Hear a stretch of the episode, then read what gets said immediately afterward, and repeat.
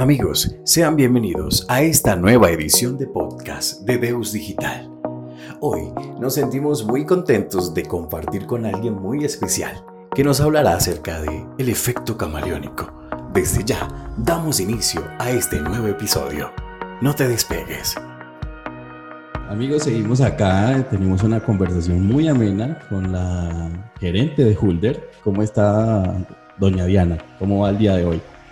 Muy bien, gracias Jonathan. Muchas gracias por la invitación. Muy bien. Bueno, nos sentimos contentos de tenerla acá con nosotros en estos podcasts de Deus Digital. Es una nueva forma de llevar eh, eh, lo que somos, acercarnos más a la gente y por eso estamos eh, haciendo este podcast eh, nosotros desde la ciudad de Medellín, ella en la ciudad de Bogotá. Pero qué bueno que la tecnología nos ha acercado y sobre todo en estos tiempos, ¿no? Que ha sido un poco complicado. Y aprovechando esa coyuntura, le quiero preguntar cómo ha enfrentado el grupo Fulder este, este acontecimiento del COVID-19, ¿no? Una pandemia. Bueno, primero que todo, eh, la angustia, la angustia de, de, no saber qué hacer, ¿sí? Porque pues obviamente no hemos vivido una, una pandemia, pandemia de este nivel yo hace como cerca de un poco más de 11 años alcancé a estar en, en eh, digamos, en un área hospitalaria cuando fue la influenza, pero esta pandemia de tanto impacto a nivel económico fue, fue muy angustiante, parte por la salud de nuestros familiares, de nuestros seres queridos, el miedo, y fuera de eso, como yo soy enfermera, pues nosotros, digamos, tenemos como una, una visión un poquito más amplia de, de, la epidemiología. Entonces, obviamente, todos los estragos que, que, que hace esta, este virus en una persona. Aparte de la angustia que cuando uno es empresario, en este caso como yo, tenemos un nivel de responsabilidad mucho mayor porque no tengo que pensar solo por el ingreso de mi casa, tengo que pensar por el ingreso de 10 casas, de 10 familias que en ese momento teníamos como asesores de planta, o tenemos, fuera de mis asesores a nivel nacional, que son, que son freelance. Entonces, e, es esa angustia de, cómo les ayuda, de cómo voy a afrontar la, cómo voy a afrontar como el, el sostenimiento de estas personas pues, eh, la pandemia empezó en un mes fuerte, fue un mes en donde habíamos hecho una inversión muy grande porque íbamos a hacer un congreso internacional, en donde íbamos a traer ponentes internacionales. Ese evento lo íbamos a realizar el 20 de marzo, el 18, 19 y 20, eran tres días de congreso, todo estaba listo, todo tiquetes comprados, ya estaban por venir al país, personas de Perú, Chile, Italia todos los invitados, cuadernos, todo, premios teníamos, pólizas pagas desde el evento, en fin. A, menos de una semana se me cayó todo lo que estuve tratando de organizar en un año, la inversión que se hizo. Este es el momento que todavía tengo tiquetes abiertos y no sé cómo, cómo organizar esos tiquetes, toda esa inversión, una inversión de, de varios millones de pesos. Entonces em, se enfrenta uno en ese, ese proceso angustiante de qué hacer de que tengo gente, a mí me, o sea, mi evento se canceló tres días antes de realizar porque empezó la primera cuarentena en, Bogotá. Entonces cancelar todo, cancelar reservas, todo, todo. Eso fue un poco traumante. traumatizó nuestra, nos impactó mucho nuestra actividad. Y luego pasamos a mirar yo cómo sostenía mi gente, porque es una época para nosotros, digamos, como proveedores de SST, nosotros empezamos a ejecutar actividades normalmente en las empresas o a planearlas entre marzo y abril, ¿sí? Venimos de una época quieta que es en enero y febrero, en donde tú no haces actividades, donde la gente está de vacaciones, etcétera. Y se supone que, la, es el mes de activación, encontrarse en una época muerta a seguir en otra época muerta. muerta. Todo se detuvo.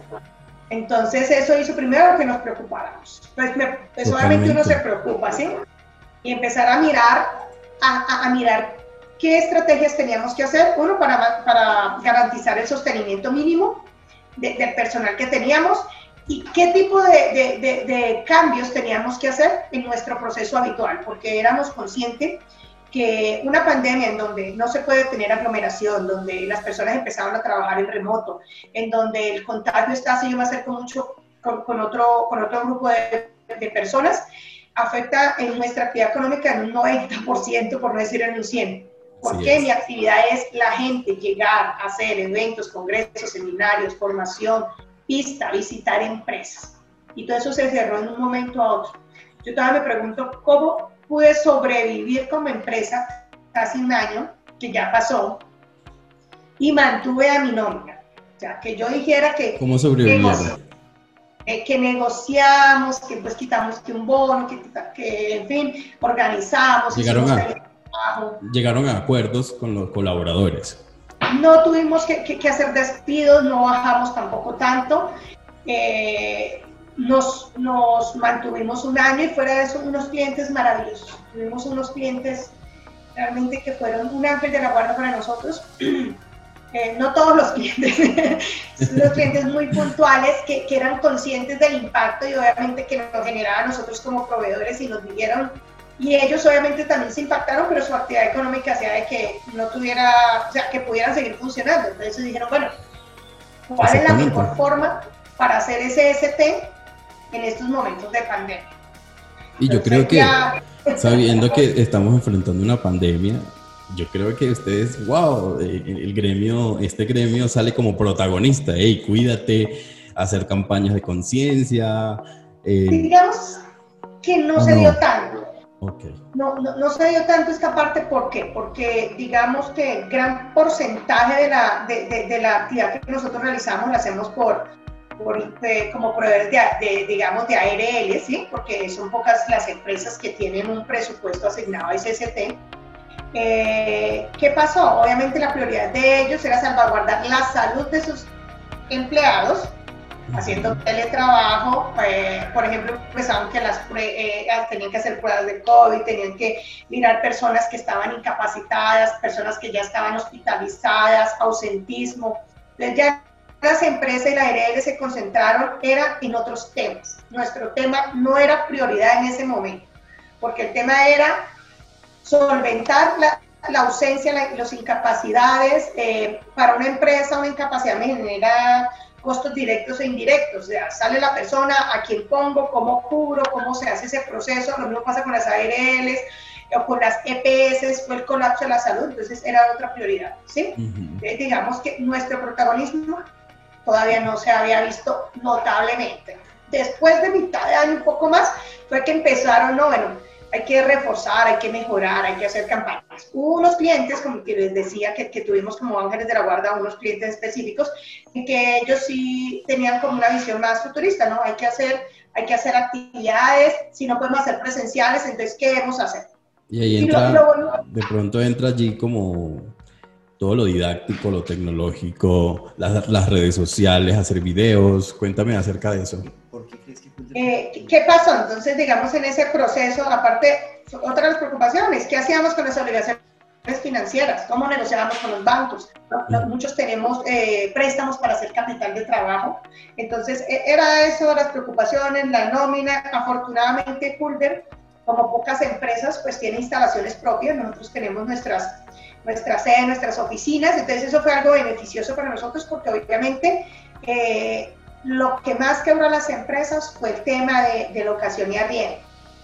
Eso fue lo que quebró a pequeñas empresas que o pagaban el arriendo o no tenían para otras cosas. En fin, entonces digamos que, bueno, pasó eso en segundo plano, entonces empezamos a ver cómo llegamos a los clientes, sabiendo que no pueden enviar un asesor, sabiendo, aparte de no poderlo enviar, muchos estábamos asustados, qué susto, ir a una empresa a hacer una actividad y que me contagie yo vivo con mi mamá, mi papá, mi abuelita, mi abuelito, soy diabético algo. Y lo otro es que, que tiene Hunter Colombia y el grupo Hunter es que los asesores que nosotros manejamos son asesores de mucho tiempo de experiencia, ¿sí?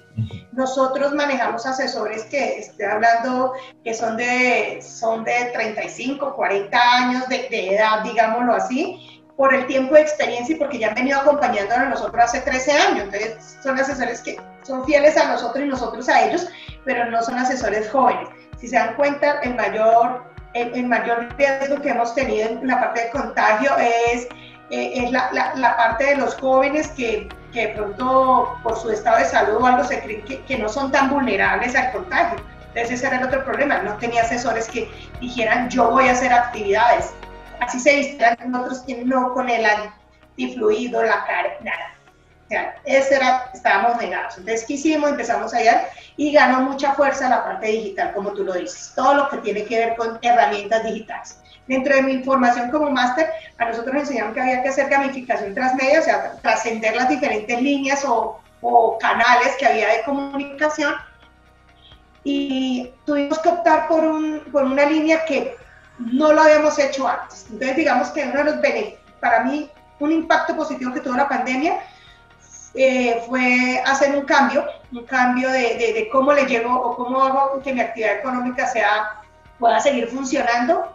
Si ya tengo un impacto casi al 90% de lo que normalmente hace, seguir haciendo lo mismo. Digamos que eh, con el pasar del tiempo y de muchas cosas, eh, uno tiene que nutrir mucho la mente, el cerebro, leer, escuchar audios, hay muchas cosas, en verdad, a veces sentarse uno solo a comer series de televisión.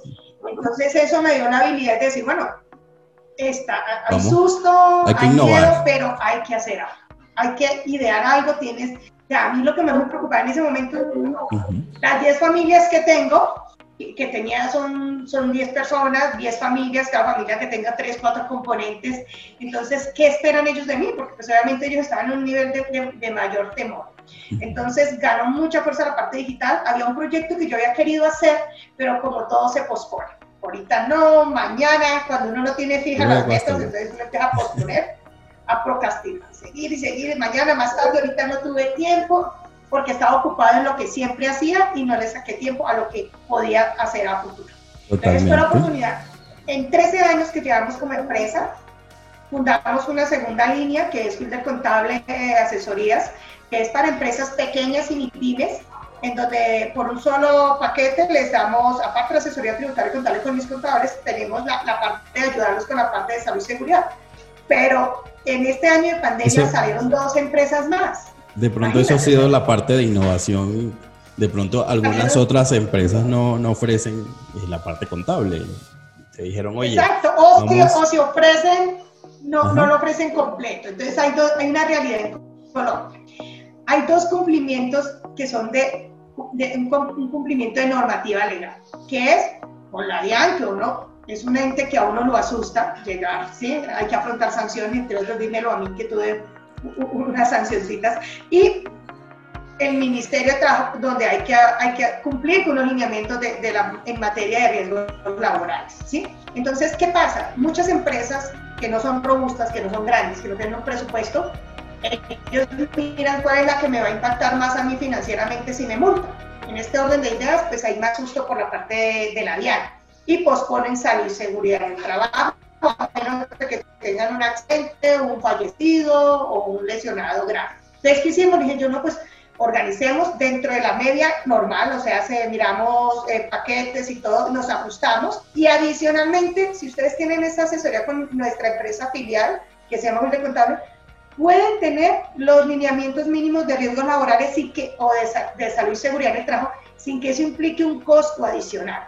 Entonces dijimos, ¿y cómo le podemos llegar si no tenemos gente para llegar? Entonces ahí nació la línea Hulder Online.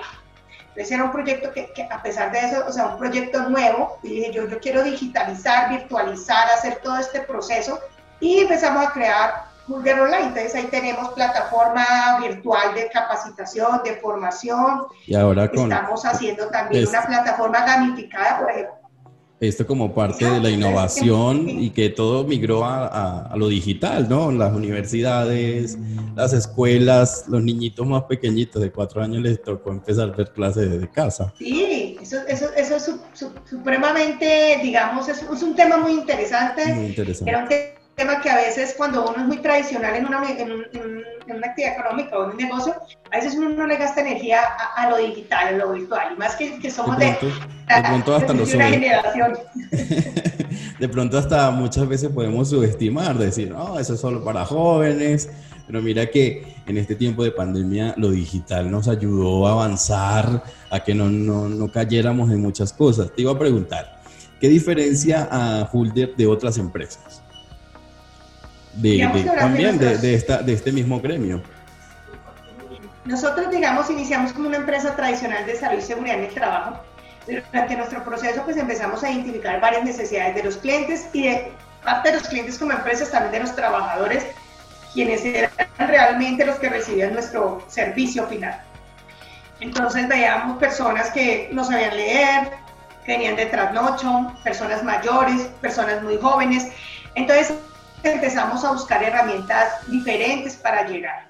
Uno inicia sí, empíricamente diciendo vamos a hacer algo, algo que, que, genere alegría, algo creativo, ¿cierto? Como muchos van a iniciar. Y ahí empecé a encontrar algo, eh, la, digamos, la gamificación o ludificación. Eso te quería preguntar. de juego. Ajá.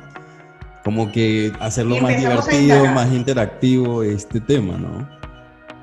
El factor Ludo Work. Y entonces vimos, correcto, el factor Ludo Work. Entonces dijimos, bueno, hay que, hay que empezamos a, ver muchas metodologías, eh, empezamos a analizar, eh, a, estudiar, a leer, porque hay que leer. nosotros, nuestro proceso de formación mediante metodología Ludo que es una metodología que enfoca todo lo que es gamificación o ludificación, enfoca toda la parte de andragogía y también nos ocupamos mucho en la parte de neuroeducación. Nos gusta manejar mucho lo que son la, parte emocional, todo lo que es la parte cognitiva, incluimos detonadores emocionales, entre muchos factores eh, que implica el hecho de llevar una formación y que alguien aprenda con unos procesos innovadores. Entonces ahí se creó LudoWork. LudoWork es una metodología que ya, lleva 6, 7 años de implementación en donde nosotros llevamos la formación, nosotros tenemos un eslogan que dice vemos la prevención con otros ojos, eh, en donde le llevamos ese proceso de formación con diferentes técnicas y estructuras. ¿Qué pasa? Lo más difícil es cambiar el concepto de una empresa, enseñarle de que si el participante está emocionalmente activo. ¿Y cómo tú te activas emocionalmente? Normalmente es cuando estás contento. Yo lo que nosotros vimos fue una puertica. Si tú emocionalmente estás contento, entonces eh, empiezas ya a aplicar una de las leyes del aprendizaje. Aparte de estar contento, entonces vas a estar muy receptivo y, va a facilitar que nosotros les llevemos ese proceso.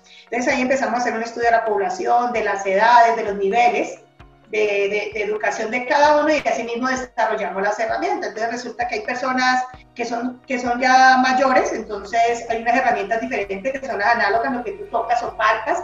Resulta que tenemos, eh, la mayoría son millennials, ¿no? que son todos digitales, en fin, todos conectados, entonces hay que llevar algo digital. O resulta que tenemos mezclas de población, entonces hay que hacer herramientas mixtas. Equilibrar. Entonces empezamos. Exacto, entonces realidad aumentada, realidad virtual, entre otros. Entonces empezamos a aplicar LudoWork. Eso es lo que nos diferencia.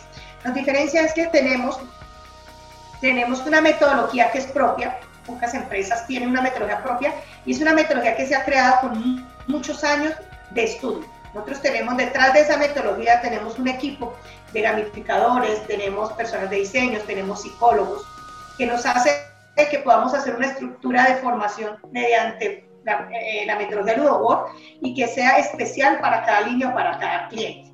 Nosotros no, no trabajamos, eh, digamos, con decir, no, pues de hoy para mañana tengo una capacitación, entonces vamos a jugar un parque es gamificado, entonces en vez de fichas vamos a colocar casas. ¡Pum! Gamificamos. No, nosotros hacemos un estudio previo, revisamos y aplicamos como tal lo que es la gamificación. Eso nos diferencia. Que hacemos gamificación con profesionalismo, con personal especializado en la línea y eso garantiza que sea un buen producto. No improvisamos como a veces ocurre y cambiar el contexto del cliente que cree que hacer gamificación o una actividad lúdica es hacer recreación. Entonces a veces nos llamaban para fiestas. Vamos a hacer la fiesta en la empresa, entonces necesito que nos entreguen los regalos y eso me quedaba yo como el kit que sale por ahí así un señor. No, eso no es gamificación. Gamificación es sí puedo generar una experiencia emocional, pero no estoy recreando tipo fiesta, que es lo que a veces algunos empresarios pensaban anteriormente. Entonces, e, e, esa es la, parte del ¿Crees que esa perspectiva cambió? Pues para todo este gremio. Hay muchas, hay muchas empresas que le apuestan a la gamificación. Lo que pasa es que Obviamente los procesos, eh, a diferencia de una capacitación normal que tú puedes pedir una capacitación de un día para otro, necesito una capacitación de primeros auxilios. Ah, bueno, sí, para mañana, a veces para hoy mismo, son conceptos técnicos que se manejan, chan, chan, va toda la capacitación. Pero cuando te den un proceso que genere un impacto, un impacto emocional, porque ¿qué hacemos? El, el resultado o la finalidad nuestra es cambiar comportamientos y generar una cultura autocuidado. Eso se requiere todo tiempo y se requiere hacer de una, de una forma consciente y de una forma responsable. Así es. ya para, para terminar, eh, te pregunto, ¿cómo, ¿cómo ves esa perspectiva de futuro? En unos 5, 10, 15 años, ¿cómo vemos a Hulder? yo, yo, yo, soy de las fiel creyentes de que, de que todo se puede, que cuando tú cuando tú empiezas a, imaginar algo, es el hecho de que tú, que tú proyectar. a tu cerebro, ya empieza el cerebro a proyectar, a entrar en acción, ¿sí? Yo soy fiel creyente que, que los sueños se realizan. Yo una vez tuve el sueño de tener una empresa, estoy hablando hace 13 años, lo tuve, lo hice y lo tengo y me fui unas metas importantes. Se te cortó. Como te dije, fuerte. Se cortó un poquito. De evaluar muchos conceptos y de diversificar varias líneas de grupo. Entonces, entonces yo veo el futuro de Hulder, ya, ya si se dan cuenta, ya no es Hulder Colombia solo, ahorita estamos como Grupo Hulder. Grupo Hulder. En donde tenemos Hulder Colombia, CSST, eh, también con la gamificación, que es la metodología Ludobot, donde tenemos Hulder Online, en donde es lo, digital, y ahí inclusive ahorita crece más el, impacto que, que se quiera, por ejemplo, hay que hacer semanas de la salud, entonces les tenemos la plataforma gamificada para que hagan de una manera virtual con su personal. Entonces ya empezaron Hulder Contable y Biorix. Biorix es una línea de solo elementos de protección y también desarrolla varias cosas desarrolla eh, elementos de innovación. Entonces, por ejemplo, nosotros empezamos, bueno, vamos a hacer que, que no se puede contestar, que el tapabocas yo me lo quito, que me toca meter el micrófono. Sacamos el, tapabocas con Bluetooth, ya lo estamos haciendo aquí en Colombia, mira. Wow, wow. Entonces, esto, esto es una primicia. o sea, estás en un área de... esto es una primicia. Primicia, sí. se está haciendo aquí en Colombia. Correcto, está haciendo aquí en Colombia, es genial, a mí me encanta, yo salgo y no tengo el problema de estar ya lo quiero usar, hablando ya quiero, gritos. Ya quiero el mío. ya lo quiero usar. Entonces yo veo a Hulder con mucho futuro y al grupo Hulder y a su equipo. Entonces parte de ese futuro parte de esas, de esas posibilidades, o sea, porque eh, la vida está llena de posibilidades. Esas posibilidades me las brindó una época de crisis, una época de pandemia, como lo fue el año 2020, que tuvimos muchos estragos, como todas las empresas, y en especial las micro y pequeñas, que tuvimos un impacto fuerte. Fuera de eso, eh, manejar la parte de, de seguir manejando impuestos y tener ingresos, fuera eso que a veces por X o Y motivo te, tuviste que pagar sanciones o porque no tenías cómo pagar. Eh, manejar eso fue difícil, pero a pesar de todo pudimos desarrollar nuevas líneas. Yo creo que en unos cinco años yo veo a Grupo Hulder eh, con expansión a nivel en, el mercado latinoamericano, saliendo de Colombia y pudiendo llevar las diferentes líneas que manejamos fuera de Colombia. Así yo veo a Grupo Hulder y pues tengo mucha fe en eso. Te agradezco, muchas gracias Diana por, por tan grato compartir. Ahora te voy a hacer unas preguntas cortas. ¿verdad? Eh, ¿cómo, ¿Cómo defines con una palabra a Julio y, a tus colaboradores? Con una sola palabra. Sé que es difícil. Uno para todos. Uno, para, todos, para, para, los dos conceptos. O si quieres me das una para el grupo como tal. no, yo creo que tengo un equipo, un equipo eh, bastante bueno, bastante leal, un equipo que ha afrontado con nosotros todas las dificultades que han estado ahí. O sea, habrán unos que, que, han emigrado, pero los que nos mantenemos aquí son los que nos han respaldado y por eso es que podemos seguir en pie. Yo defino Hulder, al grupo Hulder y a su equipo de trabajo como un equipo camaleónico. Camaleónico, me encanta esa palabra. Un camaleón que se adapta a, a sus condiciones Así es un camaleón, se adapta a su entorno, a sus condiciones actuales para poder sobrevivir y para seguir adelante. así yo defino a mi equipo de trabajo y al grupo Google. Diana, muchas gracias, gracias por tan buen compartir. Te agradecemos desde aquí, desde Deus Digital. Y que apenas comienza esto de los podcasts, ¿no? Nos estamos adaptando en este, en este proceso de innovación, de, de entrar a, a nuevos espacios, vamos a llamarlo así, nuevos espacios, porque sabemos que todas las personas ahora quieren tener toda la comunicación más cerca. Es mucho más fácil eh, coger tu celular, eh, colocar un podcast como lo estás haciendo en este momento, si vas en el carro en este momento, vas, de, vas en el metro, donde quiera que sea que estés y estás escuchando este podcast, bueno, lo estamos haciendo, lo estamos creando pensando en ti y, hacer la información más amena y sobre todo nutritiva, porque esto, yo que mm, estoy ajeno a estos temas de la SST, me voy nutrido. No sé si usted también se va nutrido en este, este día, Pero yo me Yo voy muy, muy nutrido. agradecida, muy, muy agradecida, Jonathan, del espacio que nos das y pues eh, como que informar a los demás o que los demás sepan de, de experiencias, de, de otras experiencias, de que se puede, se puede lograr y que pues por más oscura que sea la noche, pues el amanecer está más cerquita y, y se puede, se puede. Lo, lo habla una mujer de, no digo la edad, pero en fin, ya que ha tenido un recorrido bastante largo, que se puede, se puede luchar y aquí Colombia es Claro lleno sí. de, de luchadores, entonces, De hecho, para mí ha sido una oportunidad. Yo, yo soy extranjero y vivo en Colombia. Y hace ¿De dónde? una soy de Venezuela.